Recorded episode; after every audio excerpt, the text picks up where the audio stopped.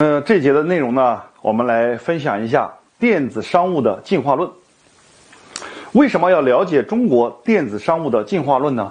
因为中国电子商务是世界上最发达的电子商务。大家不要看美国的互联网产业那么发达，但是美国的电子商务跟中国的电子商务比远远不如。所以说，中国的电子商务的发展，以至于它可以正在彻底的改变传统的世界的制造业结构。我们很有必要了解一下它的进化论的过程。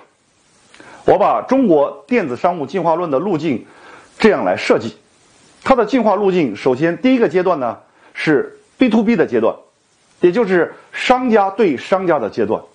比如说早期的阿里巴巴、诚信通、汇通网等等，就是 B to B。第二个阶段呢是 B to C 的阶段，就是商家对个人，比如说淘宝。京东就是典型的 B to C 阶段，第三个阶段是 C to C 阶段，就是个人对个人，最典型的就是微商了，很多人都在朋友圈里就可以卖东西了，个人对个人。然后第四个阶段呢，就是 C to B 阶段，就是个人对商家，比如说拼多多网红经济，就是个人对商家的典型代表。那下一个阶段是什么呢？就是 C to F 阶段。C to F 阶段就是个人对工厂，其实电子商务的最终模式一定是属于个人能够直接向工厂下单，这是最高阶段，就是 C to F 模式。那么未来的每一件商品在生产之前都会知道它的顾客是谁，它的消费者是谁，个性化定制时代总有一天会到来，而且很快。而且现在呢，正在发生。讲到这里，我就想到了，我曾经在以前的课程里，我讲过，就是互联网发展到一定阶段，必然会深入到制造业与互联网高度融合的阶段，诞生出 C to F 模式，就是顾客对工厂。在传统的生产方式里面，其实一个产品往往是生产者说了算，消费者只需要根据自己的需求。决定买或者是不买，大家想一下，工厂以前是怎么卖东西的？自己聘用几个设计师，然后埋头设计个半年，产品出来之后呢，再投放广告，投放很多广告在市场上去招商，再去卖。那么消费者只能根据自己的选择，根据自己的喜好选择买或者是不买。未来的消费观序完全不是这个样子的。在未来，消费者需要什么，生产者就得去生产什么，这其实是一个逆向生产的过程了。大家想一下，以前是什么？是生产到消费，现在是从消费到生产，整个生产环节被逆向打通了。简而言之，就是以前是生产者生产什么，消费者就得买什么，而现在是消费者需要什么，生产者就得生产什么。为什么可以实现这个逻辑呢？因为有了物联网，有了大数据，有了云计算，有了人工智能等等这些高科技的配合之下，让工厂可以根据消费者的需求来生产东西了。所以说，在逆向生产的过程当中，中间的经销商、营销环节都被跨过去了，中间它不需要那么多的经销商了。大家想一下。以前一个产品从工厂到消费者手里需要多少个环节？什么总代、省代、市代、县代、各级代理，对不对？它是一个很狭长的供应链，它是纵向的、狭长的一个供应链。而在互联网时代，在现在这个时代，整个供应链被逆向打通了，它的供应链变得扁平化了，它是横向的。比如说。以网红经济为代表的新的供应链，它是横向的、扁平的，它不再是纵深的、狭长的。那么几个阶段讲完了之后，我们来看一下现在处于什么阶段。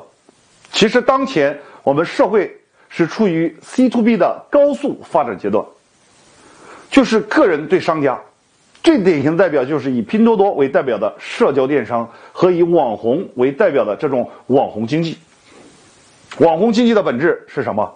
很多人一谈到网红，总以为网红就好像是一个人出名了怎么样的。其实，很多人就可以卖东西了，可以帮别人卖东西了。其实，不是那么简单的。网红经济的本质其实就是消费者可以通过社交媒体联合起来了，其中可以给厂家去下单，集中起来。你看，随着整个社会媒体的发展。消费者很容易被聚合起来，于是那些能够善于聚合消费者的人，就能够感知消费者需求的人，他就会出现。比如说网红啊、大 V 啊、女主播啊等等，其实就是这种人。他们不仅能够聚集大量的消费者、自己的粉丝，还可以联合粉丝向厂家定制产品。我举一个例子，最近出了一个新闻，我看到之后呢，我就觉得很有意思。给大家分享一下。现在呢，有几个意大利的工厂和日本的工厂，他们开始为中国的品牌做代加工。诶，很有意思。以前都是什么？以前这些厂家只肯为那些奢侈品大牌做代加工的，他怎么可能给中国的品牌做代加工呢？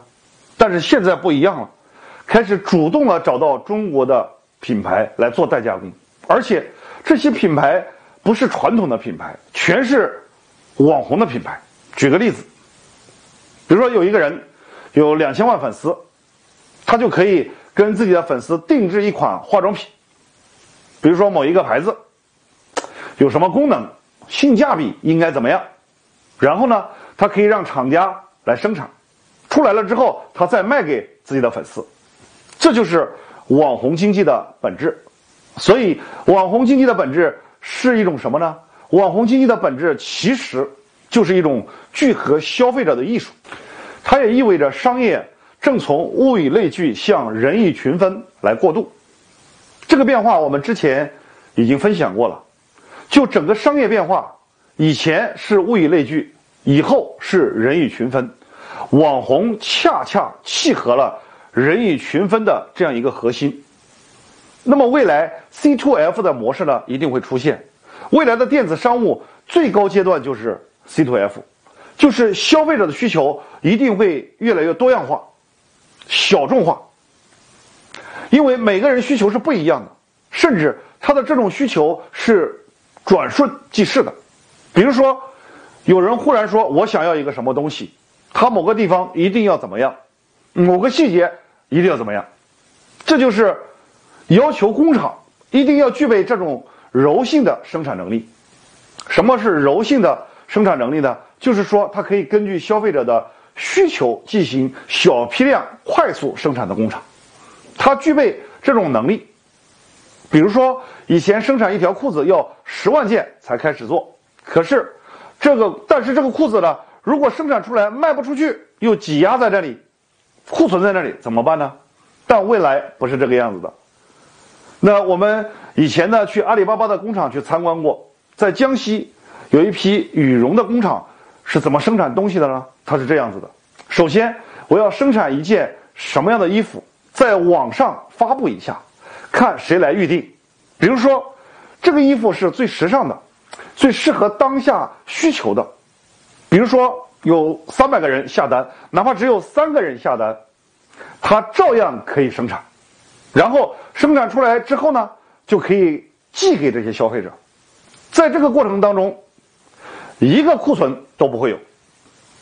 这就意味着产品的定制化时代已然到来，个性化生产时代慢慢的向我们接近。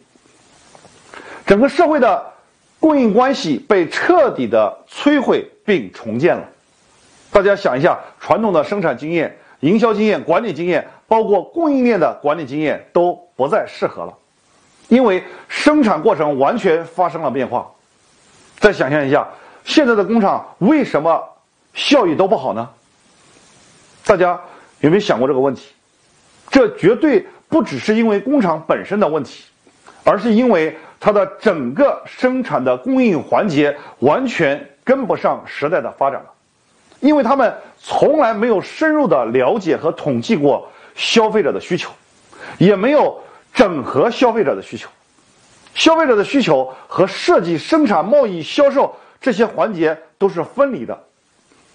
大家想是不是这个样子？因为工厂只关心自己的订单和自己的营业额、自己的规模，贸易商只关心自己的利润和差价，我能赚多少钱？那销售商、经销商呢？只关心打折和促销，因为他买了很多货，他要卖出去，他就要天天打折促销。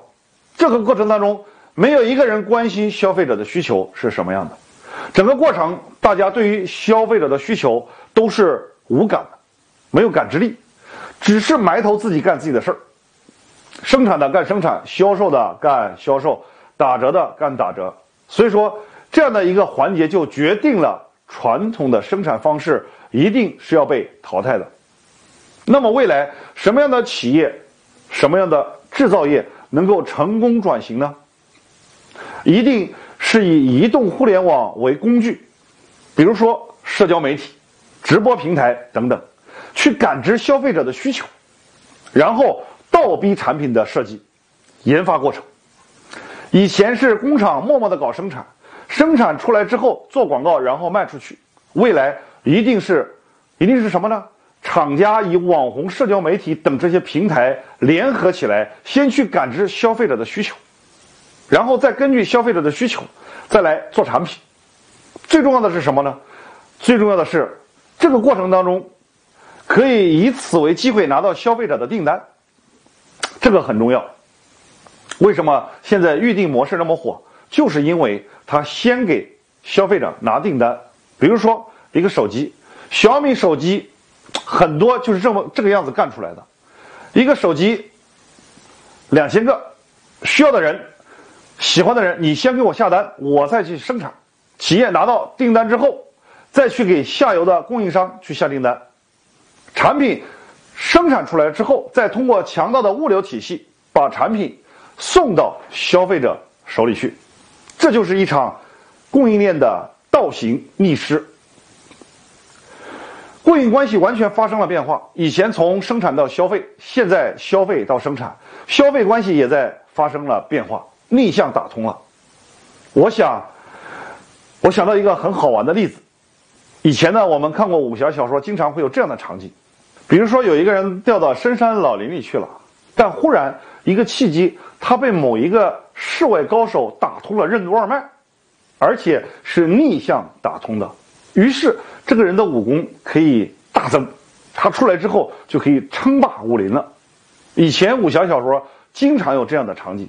其实现在企业也是这个样子的，今后的企业要想真正的转型成功，就必须把生产环节彻底逆转，从生产到消费变成从消费到生产，逆向打通自己的生产环节之后，就好比一个人逆向打通了自己的任督二脉一样的，这样的企业未来一定可以重生。所以说，从这个角度我们来看网红经济。看整个互联网进化论，就看得比较通透了，因为它是供应链的关系，它绝对不是网红出名了就可以卖东西了。你要深层次分析这些东西背后的逻辑，要看到它的本质。好，这节课的内容呢就分享到这里，谢谢大家。